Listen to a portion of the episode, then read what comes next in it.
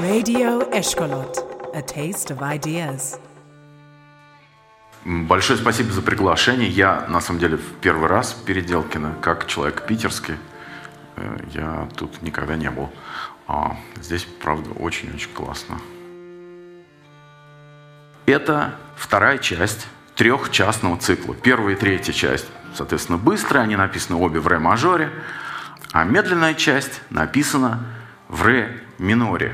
И это для Бетховена редчайший случай. Я пытался вспомнить пример цикла, который также тонально организован, а именно, что средняя часть цикла написана в одноименном мажоре или миноре, да, по отношению к крайним частям. Я не помню такого примера. Почему Бетховен не стал это писать в, каком-то, в какой-то другой тональности? Не, не ре минор, а там, я не знаю, фа минор, си бемоль минор – Э, какой-нибудь далекой тональности, как у него бывает уже и в средний период творчества. Так, например, третий фортепианный концерт написан в тональности до минор, а средняя часть его написана в тональности ми мажор. И это вот такое соотношение тональностей. Это крайние части, а средняя это очень неожиданно и переход между частями э, звучит ну, совершенно ошеломляюще. Здесь же Бетховен пишет в одноименной, в ре миноре. Ре минор как, как бы оборотная сторона ре мажора. Почему вообще я обращаю на это внимание, на это обстоятельство? Потому что во время Бетховена э, одноименные тональности считались друг от друга более далекими – чем параллельные тональности. Что такое параллельная тональность? Это тональность, как бы тональность близнец, тональность побратим. Для ре мажора тональность близнец, параллельная тональность будет си минор. А с точки зрения, ну как зрения, с точки слуха Бетховена и его современников, тональность ре минор отстоит от ре мажора дальше. Почему они так слышали? Потому что у ре мажора и си минора по два диеза при ключе. Это один и тот же звукоряд. Они делят звукоряд.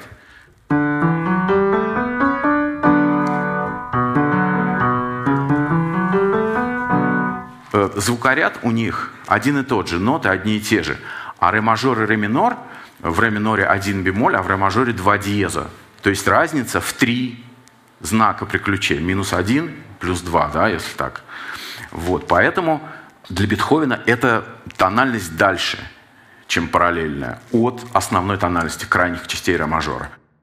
Чем больше я смотрел на эту музыку, погружался в нее, тем, тем, честно говоря, меньше я понимал, за что здесь вообще можно ухватиться – то есть ее можно анализировать, можно констатировать какие-то факты, можно в, рассказать, в какой она форме написана, можно перечислить какие-то приемы гармонические, там, полифонические, что я, конечно, и сделаю.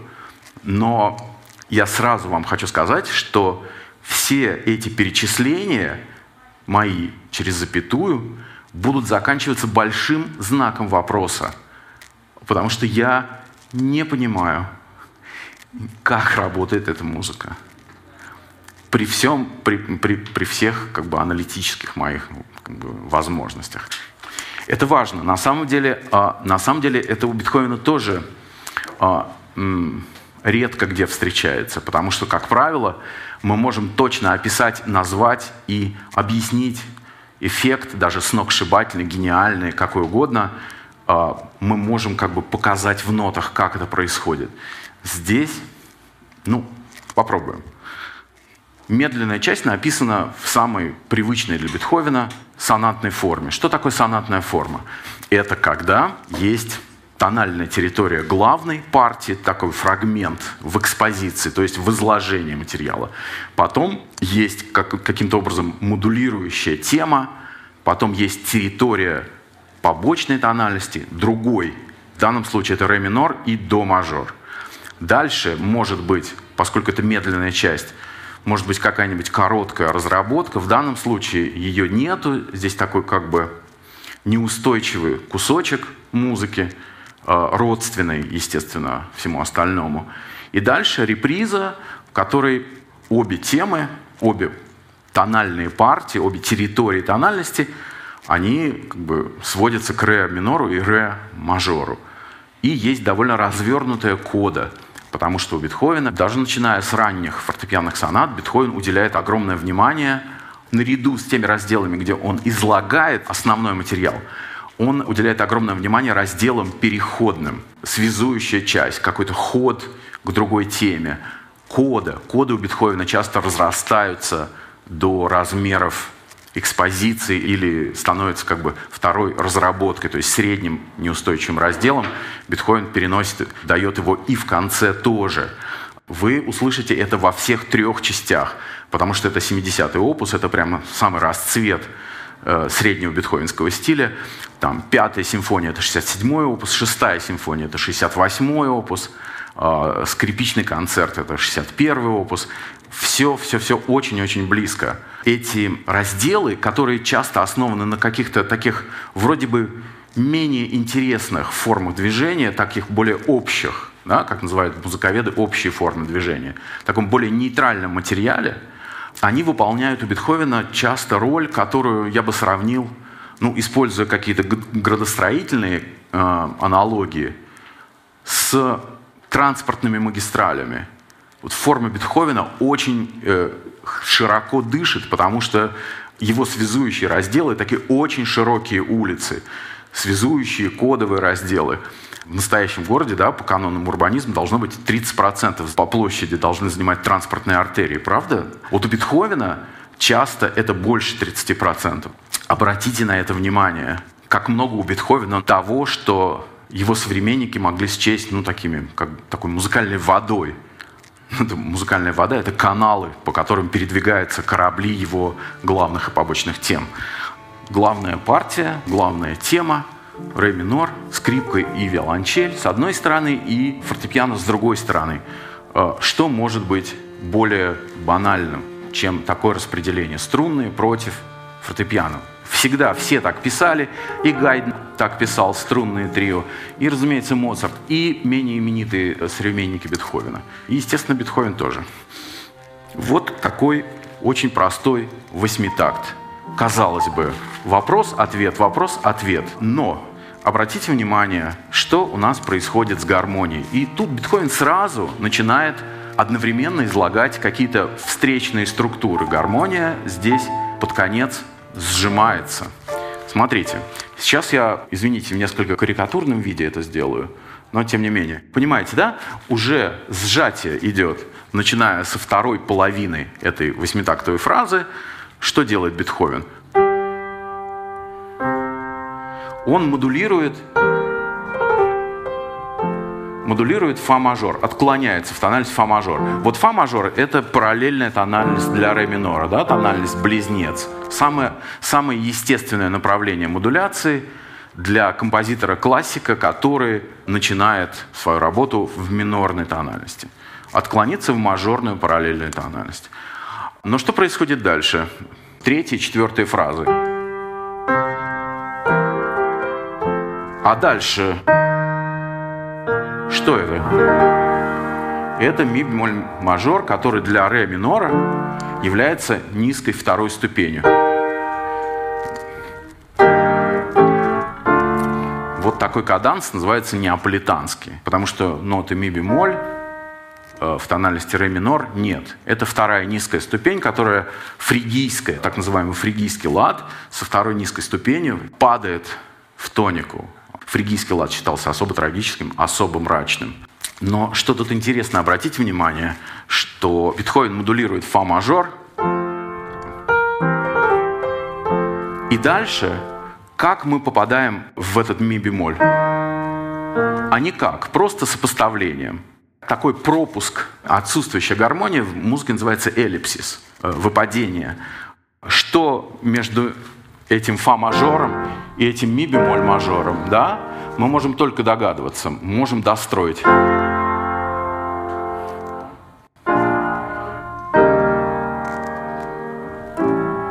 Да, можем реконструировать, композитор пропускает сознательно. И вот это лакуна, мгновенное как бы выпадение, оно придает этому восьмитакту какую-то особую остроту, как бы пропуск э, сердечного удара. Э, и, разумеется, по всем канонам э, классицизма это находится в точке золотого сечения. Идем дальше. Дальше у нас как связующий материал другой, но в той же тональности. Обратите внимание, что Бетховен охотно повторяет, он переизлагает мотивы. Он как бы с их помощью раздвигает грани того или иного микрораздела формы. Собственно, камерная музыка так и пишется. Вот этот мотив сыграл один инструмент, потом его сыграет другой инструмент, потом может сыграть третий, может с каким-то, а первые два в этот момент играют какой-то э, контрапункт удержанный, то есть это все воспроизводится такая как бы немножко трехэтажная маленькая такая конструкция, так оно и происходит. И в симфониях часто у Бетховена это, и, конечно же, в камерной музыке, ну потому что, ну, ребята, поиграйте все, смотрите, как я красиво тут вот придумал, да, такую комбинацию голосов. Наряду с таким нейтральным начальным материалом, вот этот второй материал, он такой более, ну, что ли, ламентозный, Потому что сначала это такой, ну как бы холод, застылость. Э, ну смотрите.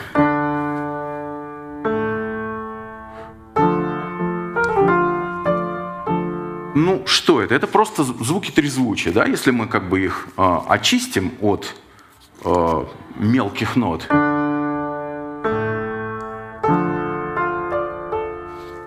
вроде как лирический центр всего трио, да, средняя часть. Лярго — это даже медленнее, чем адажио. Значит, мы впадаем в состояние, может быть, даже более глубокой меланхолии, чем предполагает темп адажио. Ну что это такое? Па-пам, ре, ля, фа. А рояль подхватывает ля, фа, ре, ля. Это почти какая-то, ну, не знаю, крестьянская песня там, у Малера в «Волшебном роге мальчика», сдвиньте темп, будет та та та та та та та та та пам пам Что-то такое австрийское, может быть, какой-то отголоски йодля. Но мы как-то на это не обращаем внимания. Почему? Как мы это слышим? Ну, во-первых, у нас сразу начинают работать стилевые маркеры. А они нам говорят, ага, это медленная часть. Медленная часть будет грустная. Ага, ну и что тут грустного, скажите мне, пожалуйста? Да ничего. То есть композитор нам подсовывает что-то, я даже затрудняюсь определить характер, да? если мы вслушаемся. А дальше вот, дальше, действительно, что-то такое более сентиментальное –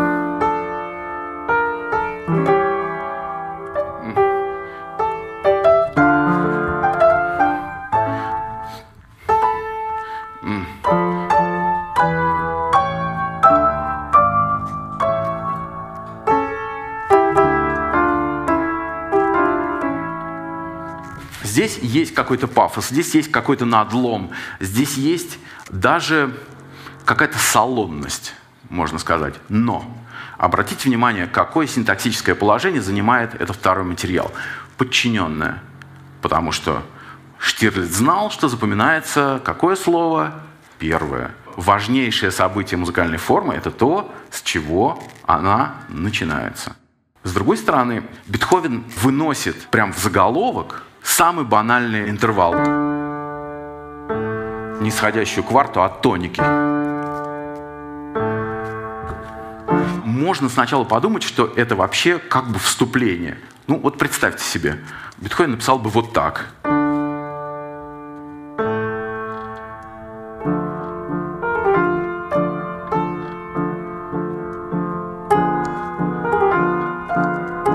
То есть подряд.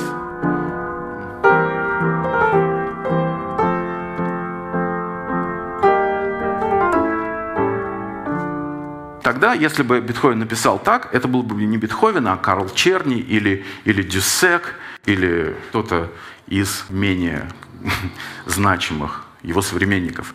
Бетховен переосмысляет, он на ходу как бы переобувается.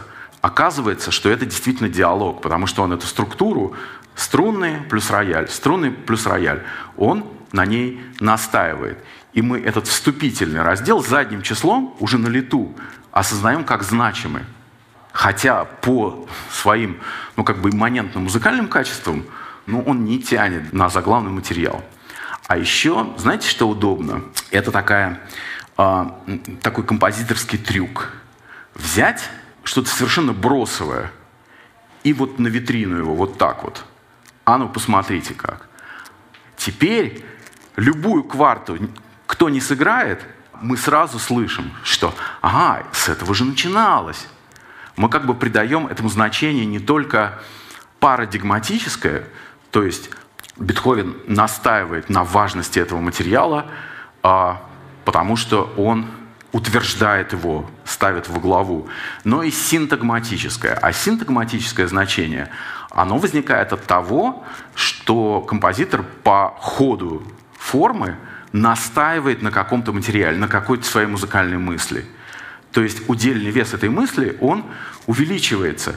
И мы начинаем ее все лучше и лучше опознавать, все быстрее реагировать на этот тематический импульс. У нас как бы возникает рефлекс. Это волшебный эффект повторения, которым Бетховен здесь беззастенчиво пользуется.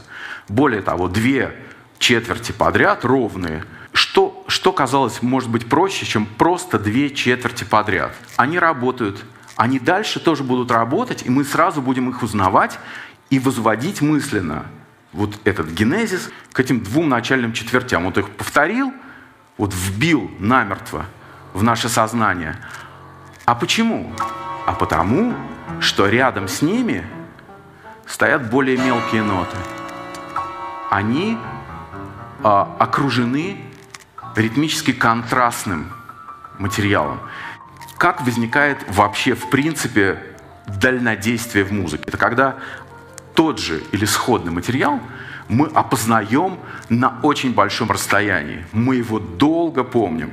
Сколько бы музыки не прошло дальше, как только вот, вот что-то такое появляется, мы, ага, вот, с этого начиналось. Зачем это нужно? Это нужно за тем, что дает нам в реальном времени чувство упорядоченности. Чувство упорядоченности для нас является не результатом восприятия, а условием восприятия. Мир мы можем воспринимать только упорядоченным. И вот классические композиционные приемы основаны на этой необходимости упорядоченности, как, как структурной необходимости, так и перцептивной. Дальше Бетховен, поскольку у него темп очень медленный, начинает этот темп как бы заполнять все более мелкими длительностями. В вариационной технике это называется диминуирование, уменьшение длительности. Но здесь не вариационная техника, но тем не менее диминуирование есть. Смотрите, вот у нас изначально есть четверти и шестнадцатые, пульс шестнадцатый. Ну и вот это, да, самые мелкие на, на данный момент длительности. Дальше у нас появляются 32-е,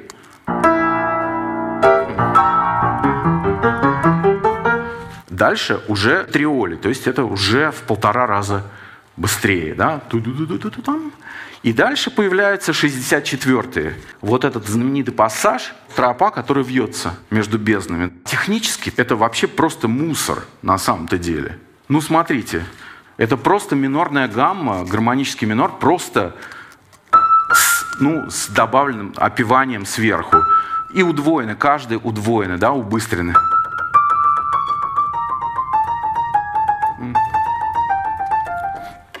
Дальше, смотрите, биткоин продолжает диминуирование. Дальше, собственно, гайста, духи. Вот они появляются. Вот уже, ну, секстоли, там, триоли, триоли 64-ми. Вот смотрите, какая самая большая длительность здесь? Это четверть. Везде, где они будут появляться, вы их будете слышать. А и будете опознавать это как тематический материал. Хотя вот тут ну, чисто технически. Это просто бас в модулирующем фрагменте. Никаким тематизмом, в принципе, здесь и не пахнет. Они все другие интервалы. Здесь кварта, здесь терция, здесь секста, здесь опять терция. Но, тем не менее, мы слышим это как вариант, вариант, вариант, вариант. Но смотрите, самая длин, длинная нота здесь – это четверть. А самая короткая, да, четверть, то есть два единица делить на 2 в квадрате, правильно? А 64 это, это что? Какой порядок длительности? Единица делить на 2, э, на 2 в пятой, правильно? У Бетховена очень важен аспект размерности, ритмической размерности. В физическом мире мы при, привыкли размерность измерять порядками порядками в степенях э, десятки. А в музыке так исторически сложилось, потому что мы существа парные, две руки, две ноги, два глаза, две ноздри, два уха. Мы измеряем в степенях двойки. И здесь уже разность между четвертью и 64 мы сейчас не берем. Да? Мы считаем, что триоль, это как 64 триоль, это тоже э, тот же порядок, что и просто 64 нота. Да? Это единица на 2 в квадрате, это единица на 2 в пятой, да, деленная. Разница на 4 порядка. Это очень много. Потому что в крайних частях, вообще в быстрой музыке, разница там, ну, максимум, ну, три порядка, да. Там может быть целая нота и, может быть, могут быть там 16, окей, 4, да. Здесь уже 4, и там будет еще быстрее, еще более мелкой длительности появится. Зачем нужен медленный темп? Медленный темп — это как бы метафора глубины ритмической размерности. В медленном темпе возможны больше разница между самой э, длинной нотой и самой короткой на большее число порядков. А зачем это нужно? А это а это потому что, да, бабушка, зачем у тебя такие большие, большой, зачем у тебя такое большое эго? А это внученька, чтобы лучше тебя. Вот. Зачем такая разница? Вот биткоин целенаправленно с этим работает, особенно в медленных темпах. А это как бы метафора сложности мира, его некоторой несжимаемости. Что у нас происходит дальше? Дальше биткоин начинает соединять достигнутые вот эти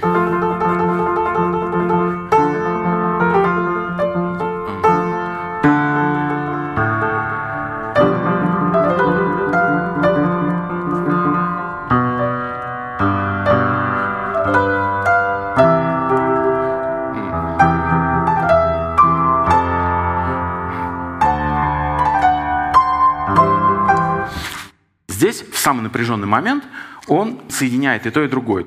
И вот начинается там, пам, пам. Это начальный материал. Он находится в диалоге вот с этим. Пам, пам,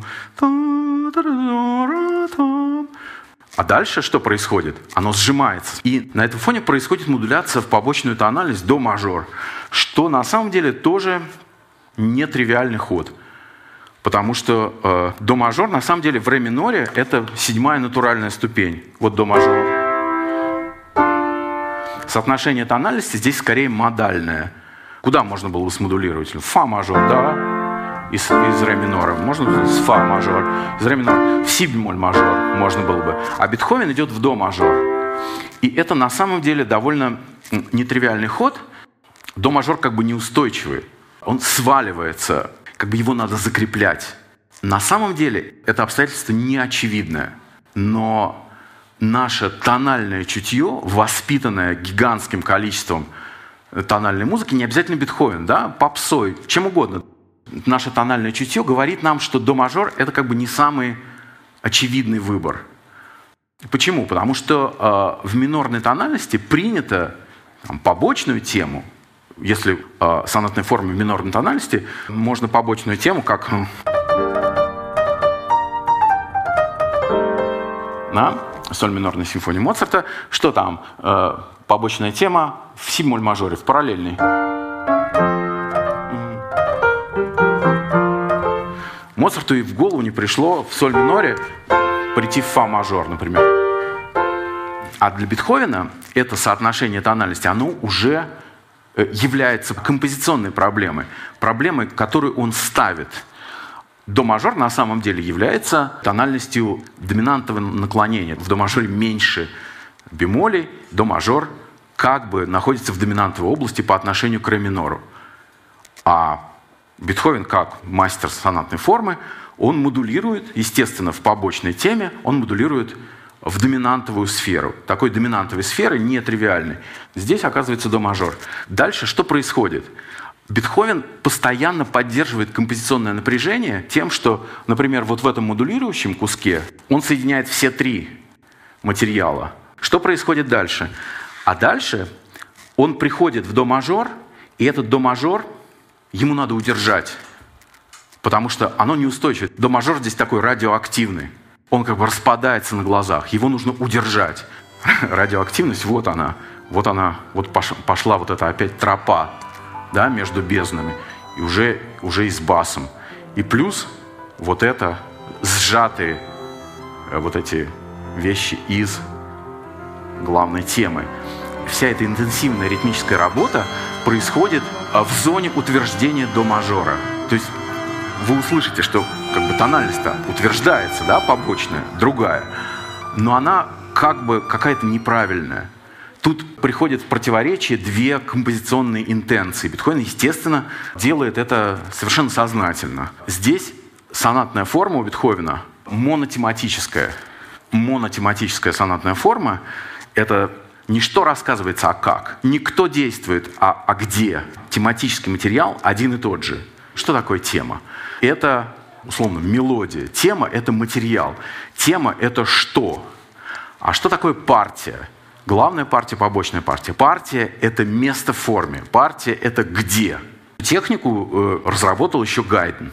Для Гайдена сделать побочную партию на том же материале, на котором сделано главное, значит сконцентрироваться на форме как таковой.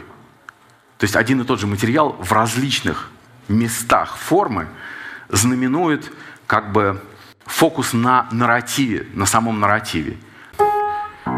Мы пришли в до мажор. А вы услышите, вот здесь у вас как бы будет ощущение, что что-то автор налажал.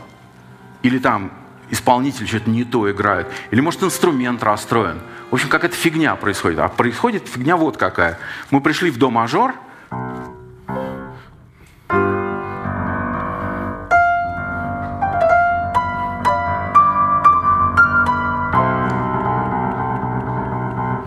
Вот вообще тоника вот это.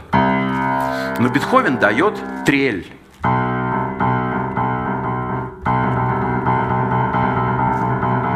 Вот это си. Это вводный тон. Что такое вводный тон? Седьмая ступень. Седьмая ступень, которая тянет в тонику. И с одной стороны, это си. Это просто как бы тень этого до. Оно как бы не может не разрешиться в до. Это известный исторический анекдот, когда Бетховен шел в Вене по улице, и кто-то играл там...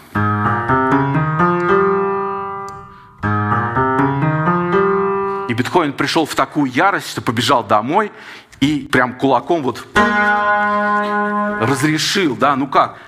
Нельзя, нельзя оставить это без разрешения.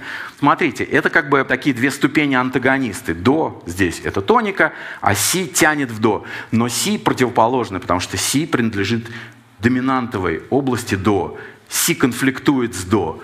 Для голоса нет ничего более естественного, чем спеть эту малую секунду. Си, си, до. А-а-а-а связки как бы колеблются. Это рядом. Но эти две ноты на самом деле находятся в конфликтном интервале малой секунды, а конфликтный он и диссонантный он потому, что на квинтовом круге си и до отстоят друг от друга достаточно далеко. Да? Раз, два, три, четыре, пять.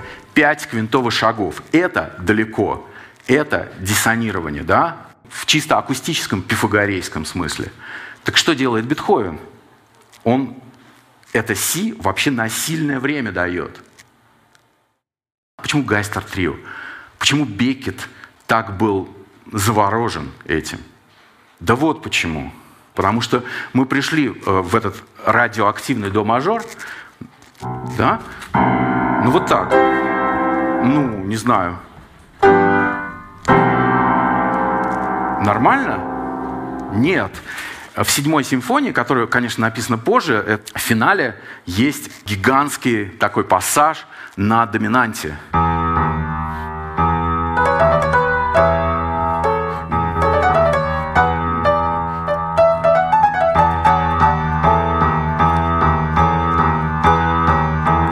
И какой-то музыкальный критик, вот, вот, э, что Бетховен давал вот это в качестве доминантового баса, это просто этого человека чуть ли не сводило с ума. И он написал, что Бетховен сумасшедший, что так нельзя. Вот, вот вам, пожалуйста, вот сумасшествие на, на гораздо более мелком клеточном уровне. Вот от этого деваться вообще некуда. Это, в принципе, сливается в одну ноту. Я скажу про коду экспозиции. Дальше происходит вообще поразительная вещь, потому что биткоин нам показывает вообще, что такое искусство композиции. Смотрите мы отделяем в нашем слухе, они сливаются, но мы понимаем, что это тоника, а это опевание, да, это орнамент. Несущая нота, вот это, а это как бы случайно, это на, жало в плоть, жало в ухо. Да? А здесь он совершенно переосмысливает, что происходит в ходе.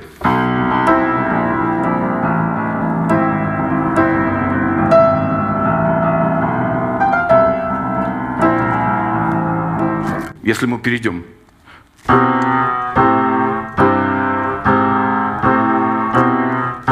это си, оно становится гармоническим тоном. Где оно происходит, мы абсолютно не понимаем, потому что все осталось совершенно так же, как было. Этот хроматический бас это такая кодовая вещь для Бетховена. Если мы вспомним коду первой части девятой симфонии,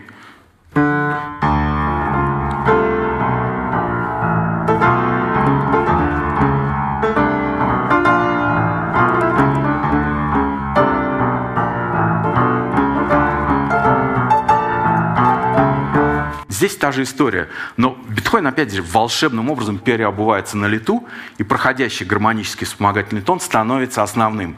И дальше он удерживает это поразительное напряжение. Дальше в, в коде э, какие-то начинаются гармонические чудеса, когда